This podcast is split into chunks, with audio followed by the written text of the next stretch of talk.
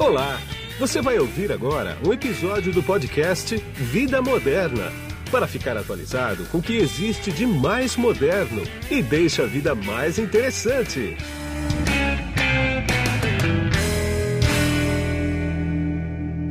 Bom, quem está comigo nesse podcast aqui agora é o Toran Rodrigues, que ele é CEO da Big Data Corp.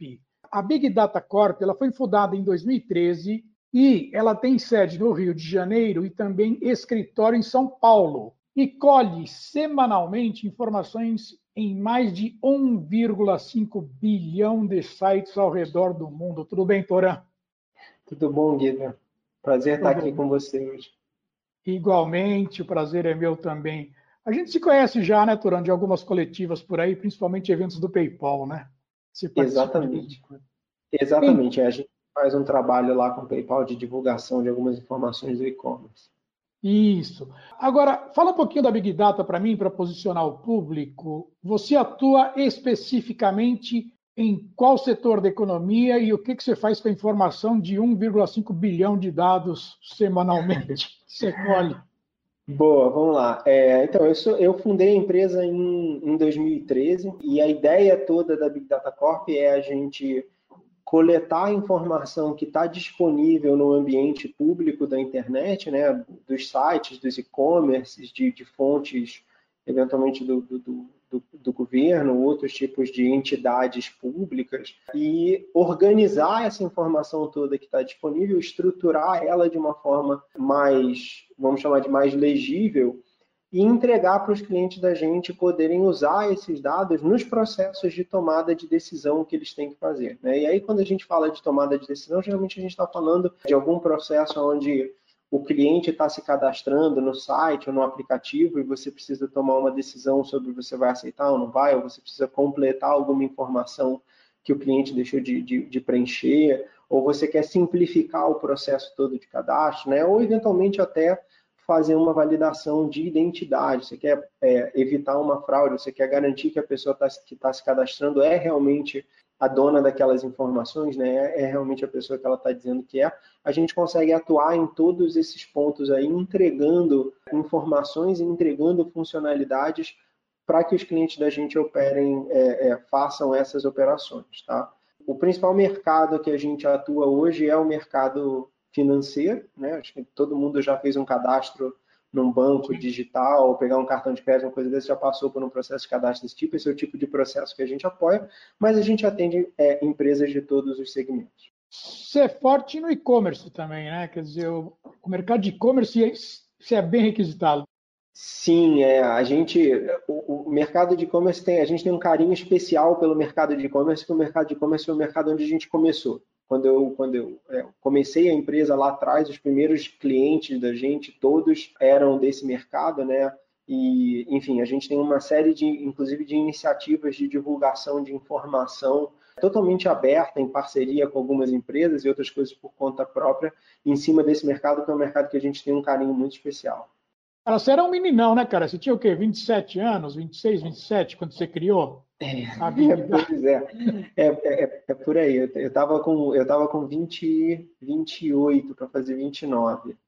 O tempo voa, né? Eu, eu brinco que se, se, se, a gente for olhar, a gente está sete anos aí no mercado, né? Sete anos em anos de internet são, vai, algumas décadas, mas eu, eu, não, eu não posso dizer que eu não tinha cabelo branco, eu já tinha cabelo branco na época, mas com certeza eu tinha menos do que eu tinha hoje essa coisa que você falou de anos da internet aí não dá para comparar com ano de cachorro, cara. Ano de cachorro eles falam que é 15 anos do nosso, né? Internet é muito mais que isso, um ano de internet, cara. Pois é, não, pois é, é, é muito interessante o quão rápido que as coisas evoluem né, nesse mercado de internet, como as coisas evoluem rápido e como a gente vê é, a transformação acontecer. Isso para mim foi uma das coisas mais interessantes, assim, desse mercado, de estar tá acompanhando esse mercado, é o quão rápido que a gente vê as transformações, as novas, as novas tecnologias sendo adaptadas, as coisas mudando numa velocidade que, quando a gente pensa no, no mercado mais, mais convencional, né, no físico, puta, a gente não, não é assim que acontece, né? não é assim que as coisas andam.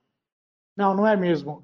Agora, você acabou de lançar, ou se lançou recentemente aí, é, uma solução que é o seguinte: você cadastrou, você conseguiu no mercado, você vai me contar como é que você fez isso, 2,5 mil rostos de foragidos da justiça aqui no Brasil e no exterior para aplicar no antifraude, né? Como é, como, é que, como é que nasceu isso aí?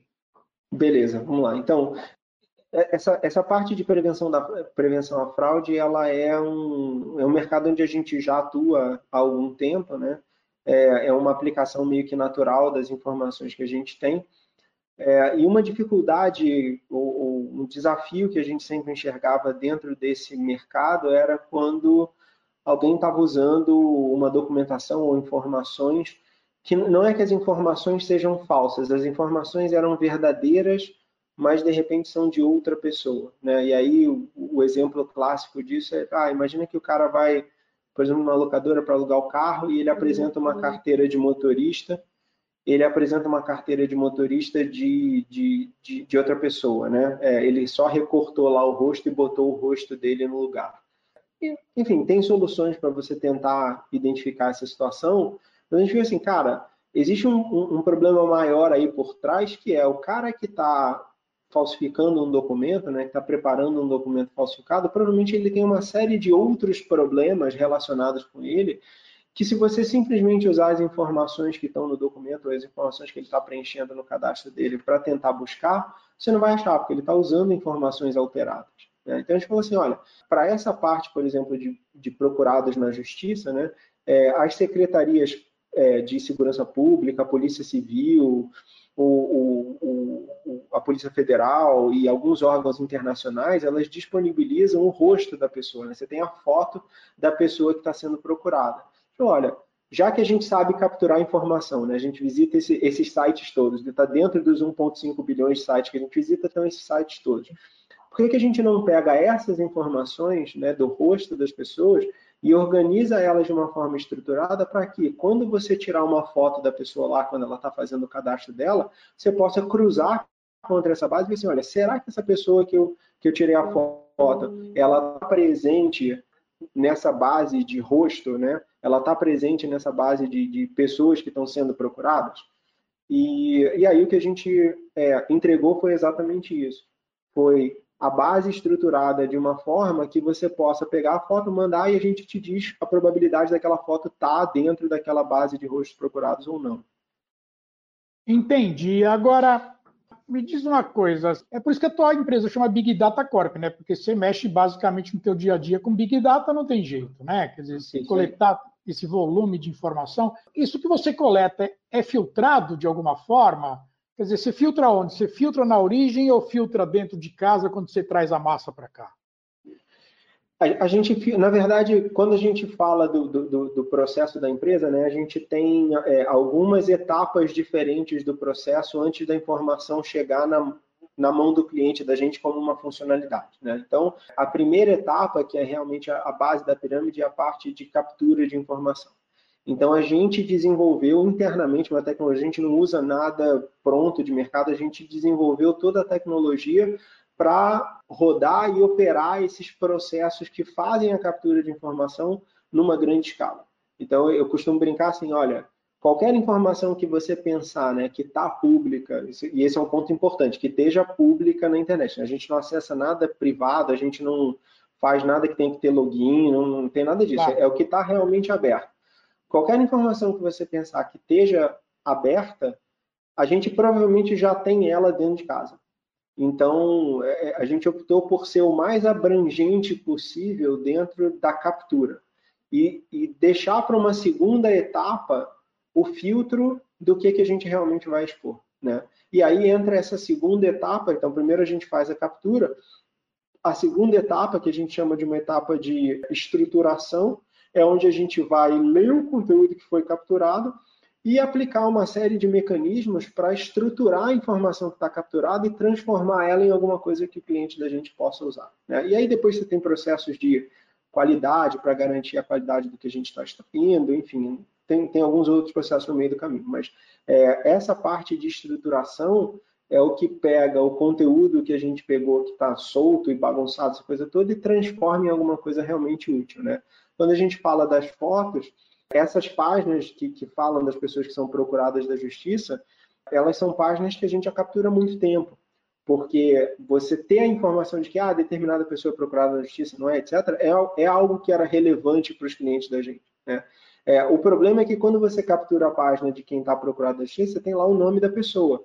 Se quem está se cadastrando está usando um nome falso, não vai bater, né? Então você não vai saber. A gente falou, como é que a gente resolve esse problema? Ah, bota a foto da pessoa. Entendi. Você é programador, você é administrador? Qual é, é a tua origem acadêmica? Boa, eu sou. Eu, minha formação é de engenheiro de computação, então lá em idos de começo dos anos 2000 eu fiz a minha faculdade, me formei em engenharia de computação no Rio, na PUC do Rio, fiz um mestrado depois em informática e depois acabei fazendo um, um MBA também, né? Eu, eu sou muito apaixonado pelo lado técnico mas eu brinco que hoje em dia o pessoal da empresa não gosta que eu mexa com o lado técnico, porque assim, eu tenho tanta coisa para fazer que eu sempre atraso as entregas, né? Então se eu falo que eu vou mexer em alguma coisa, eu atraso tudo, eu atrapalho todo mundo. Então o pessoal não gosta muito que eu pegue para fazer. Mas tem coisas que eu ainda me reservo direito, aquela coisa assim, não, eu, eu fui eu que montei, eu estou comandando, então de vez em quando eu ainda me reservo o direito de pegar uma coisa e mexer. Também do cara tem o risco também do. Você vai mexer do lado técnico, o cara chega e fala para você: pô, vou deixar ele sentar aqui, não, senão vou perder meu emprego. Você não, você não me escutou, né? É, não, eu, alô, eu, alô, alô? Eu, eu, eu, escutei. É... é eu estou brincando, é óbvio, né? Não, não, mas olha, esse, esse é um negócio interessante. Eu acho que assim, para a gente, é, eu já conversei com muita gente que tem um perfil parecido com o meu, né? Quer dizer, que tem um perfil mais técnico e que depois fundou a empresa, ou enfim, é, tem o background técnico e fundou a empresa, coisa toda. Né? E eu acho que eu enxergo dois grandes desafios que a gente tem. Né? O primeiro é, é de você entender que as outras pessoas são diferentes, elas têm ritmos diferentes, elas têm uma forma de pensar diferente, né? E que diferente não é necessariamente ruim, né? É, o, o, pelo contrário, diferente muitas vezes pode ser muito bom. Então, foi um processo. Para chegar lá foi um processo, tá? não foi de um dia para o outro, mas é, hoje eu tenho um, um, uma boa aceitação desse negócio. E o outro lado foi justamente a, é, aprender a gostar das outras coisas que não são o lado técnico da empresa. Né? Quando a empresa começou a crescer e precisava de alguém para ir para a rua e vender os produtos, enfim, efetivamente começar a botar dinheiro para dentro, né? porque não dá para você viver só de, de gastar dinheiro, você tem que Exatamente. ganhar alguma coisa para poder gastar também. Né? Eu acabei sendo meio que eleito o cara que ia para a rua, que ia ser a, o, o porta-voz da empresa aí para o mercado e que ia estar tá fazendo a parte comercial, essa coisa toda. Né? Eu tive que aprender, descobrir quais eram os desafios nessa parte mais gerencial, administrativa, comercial, etc., e aprender a gostar desse negócio. E hoje é, um, hoje é um lado do negócio que eu, que, eu gosto, que eu gosto muito também. Acho que tem desafios extremamente interessantes. Enfim, eu tento sempre aplicar um pouquinho da cabeça técnica para tentar resolver esses desafios, né? mas a gente vai carregando a nossa bagagem. Mas é, é um processo. Claro. Você tem sócio aí, então?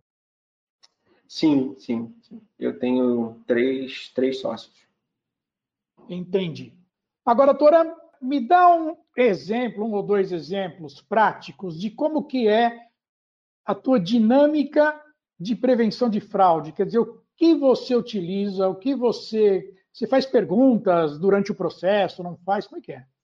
Beleza. Bom, então, o primeiro ponto é assim, a gente tenta ser o máximo flexível o possível, né? Então, a gente tem as APIs que permitem ao cliente configurar o processo para prevenção de fraude da forma como ele entende que tem que funcionar. E ele pode ter, inclusive, perfis diferentes, né? Então, pensando no e-commerce, ah, eu tenho o cliente que já fez o cadastro, já comprou comigo 10 vezes, esse de repente eu vou fazer um processo mais simples. Ah, eu tenho o cara que eu nunca vi na vida é, e que está acessando o meu site atrás de um proxy é, anônimo, que eu não sei onde ele está, de onde ele vem, nada disso. Ah, legal, então esse cara é para ter um processo mais rigoroso. Né? É, dentro do processo, a gente entrega é, principalmente quatro funcionalidades. Né? Dar um exemplo de cada uma delas. A primeira é o, o que o pessoal normalmente fala de, de, de você fazer o processo de, de, validação do documento. Né? Então, aquela velha, ah, tira uma foto da sua carteira de motorista ou do seu RG. Né? É, a gente consegue trabalhar com, com qualquer documento, inclusive as carteiras profissionais, essa coisa toda, e além de extrair a informação que está dentro do documento, a gente consegue validar as informações todas que estão lá dentro. Então, é, eu olho para o teu documento e vejo assim, ah, ó, tem esse nome com essa mãe, com esse pai, com essa data de nascimento, com, enfim, essas características A, B, C e D, e eu procuro no universo de informações que eu tenho capturado, eu vou ver assim, olha, existe alguém no Brasil, ou em alguns casos até em outros países, existe alguém no mundo que, que tem essa combinação de informações? Se existir, beleza, o, o documento provavelmente é válido, né? Se não existir, opa, temos um problema. É, a segunda funcionalidade é essa funcionalidade de biometria facial, que é exatamente o que a gente está discutindo. Né? Ó, tira uma foto do seu rosto e a gente vai validar essa foto do seu rosto contra alguma outra informação de referência. Pode ser a própria foto do documento que ele tirou antes, ou pode ser a base aí dos foragidos da justiça que a gente acabou de lançar. Né? Então, ah, pô, será que essa foto, esse rosto está na base dos foragidos? Não está? Então, você faz uma validação adicional. É, o terceiro mecanismo, que eu particularmente acho um dos mais interessantes, é o mecanismo de validação por perguntas. Então, é, é tipo quando você liga para a central de atendimento e o pessoal pergunta assim, ah, qual é o nome da sua mãe, qual foi, é, qualquer coisa assim. Só que a gente tenta fazer perguntas mais inteligentes em função da informação que a gente tem capturada. Né? Então, a gente vai perguntar coisas tipo assim, olha, é, qual é a escola que fica mais perto da sua casa? Qual foi o sofá que você vendeu no Mercado Livre há seis meses atrás? É, sei lá, qual, qual, é o, qual é o feriado nacional que fica mais perto do aniversário da sua mãe? Então, são, são perguntas que, é, mesmo que alguém tenha, de repente, puta, achou sua carteira na rua, pegou um documento, tem o nome da sua mãe, não vai ter o aniversário dela e muito menos vai parar para pensar qual é o, o feriado que está mais perto. Mas se você é. parar para pensar um pouquinho, você consegue responder. Então, a gente consegue um, um, nível de segurança muito alto com um processo que não tem muito, com, com, um tipo de validação, né, que é esse que não tem muita é, fricção com o usuário. Então você faz uma coisa bem interessante. Tá? Obviamente, tudo é, isso feito em segundos, né?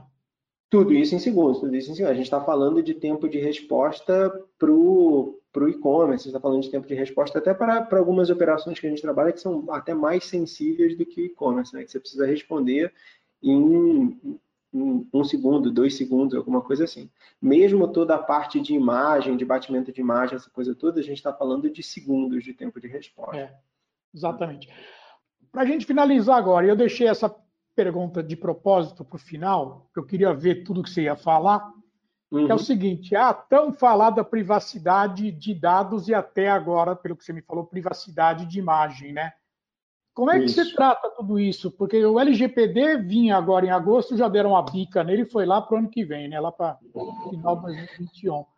Né? É. Mas tem o, tem, o, tem, o, tem o GPDR francês né? na Europa, e como você vasculha o mundo inteiro, você deve isso. entrar mais ou menos nessa legislação também. É, na, na verdade, é, como a gente atende clientes que têm sede na Europa e a gente atende clientes que têm como clientes cidadãos europeus, a gente é obrigado a aderir à GDPR. Né? Na verdade, se você for ler ao pé da letra, qualquer empresa aqui no Brasil que tenha um cidadão europeu na sua base de clientes, e aqui no Brasil todo mundo tem dupla nacionalidade, muita gente tem dupla nacionalidade europeia, né? É, tem que estar tá aderente à GDPR, né? Foi uma preocupação que a gente teve lá atrás e que, obviamente, a gente carregou junto agora com a parte de, de LGPD. Para a gente é, é muito tranquilo o processo da LGPD, porque a gente lida exclusivamente com informações que são públicas. O nosso processo todo ele está estruturado não só para a gente estar tá pegando exclusivamente informações que são públicas, mas também para a gente conseguir comprovar da onde a gente pegou aquela informação e demonstrar ativamente que aquela informação era pública. Então a gente traz essa tranquilidade, né, essa garantia para os clientes da gente. A gente consegue, para toda a informação que a gente entrega, a gente consegue que a gente chama de demonstrar a origem pública daquela informação. Eu consigo mostrar, ó, no dia tal, na hora tal, eu fui no site XPTO, que se você entrar aí na internet e buscar, você vai achar exatamente o mesmo site, e peguei a informação de lá e ela está lá aberta, né? Quer dizer, alguém colocou lá, geralmente uma autoridade competente ou muitas vezes a própria pessoa colocou a informação lá. Então, é, ela é, por definição, uma informação pública, uma informação sobre a qual a pessoa não tem a expectativa de privacidade. Né? Quando a gente fala da, da parte é, de rosto, né, da imagem do, do, das fotos dos rostos das pessoas, eu acho que na verdade tem, tem duas discussões diferentes. Né? Uma é uma discussão relacionada com a parte de privacidade. E aí, de novo, primeiro ponto, a imagem, né, a foto do rosto que a gente juntou e que a gente montou a base de dados é uma foto de rosto que foi disponibilizada publicamente por uma entidade competente. Né? Eu não estou fazendo nada que se você não entrar no Google e buscar, você não vai achar exatamente as fotos e poder sim, fazer sim. exatamente a mesma coisa na mão, a gente só está automatizando esse processo. Né? Um segundo ponto é o escopo. Né? O nosso objetivo não é identificar ninguém com o rosto. Eu não estou dizendo, ah, esse rosto é da pessoa A ou da pessoa B ou da pessoa C. Estou dizendo assim, olha, esse rosto tem uma alta probabilidade de estar nesse outro conjunto de rostos aqui que tem uma, uma certa característica. É, pode ser que não seja ninguém dali, né? E eu não estou dizendo que é uma pessoa que é outra, nem, nem entregando nenhuma outra informação associada com aquela pessoa. A ideia é simplesmente confrontar uma informação com outra informação de, de referência, né? E isso acaba tocando no segundo ponto que tem associado com essa parte de, de biometria, que é a discussão toda que está tendo agora sobre, ah, porque biometria facial tem muito erro, tem muito viés, dá muito problema, não pode ser usada para pela, por, enfim, pela polícia, pelo departamento, pela sim, parte sim. de segurança pública, essa coisa toda, né?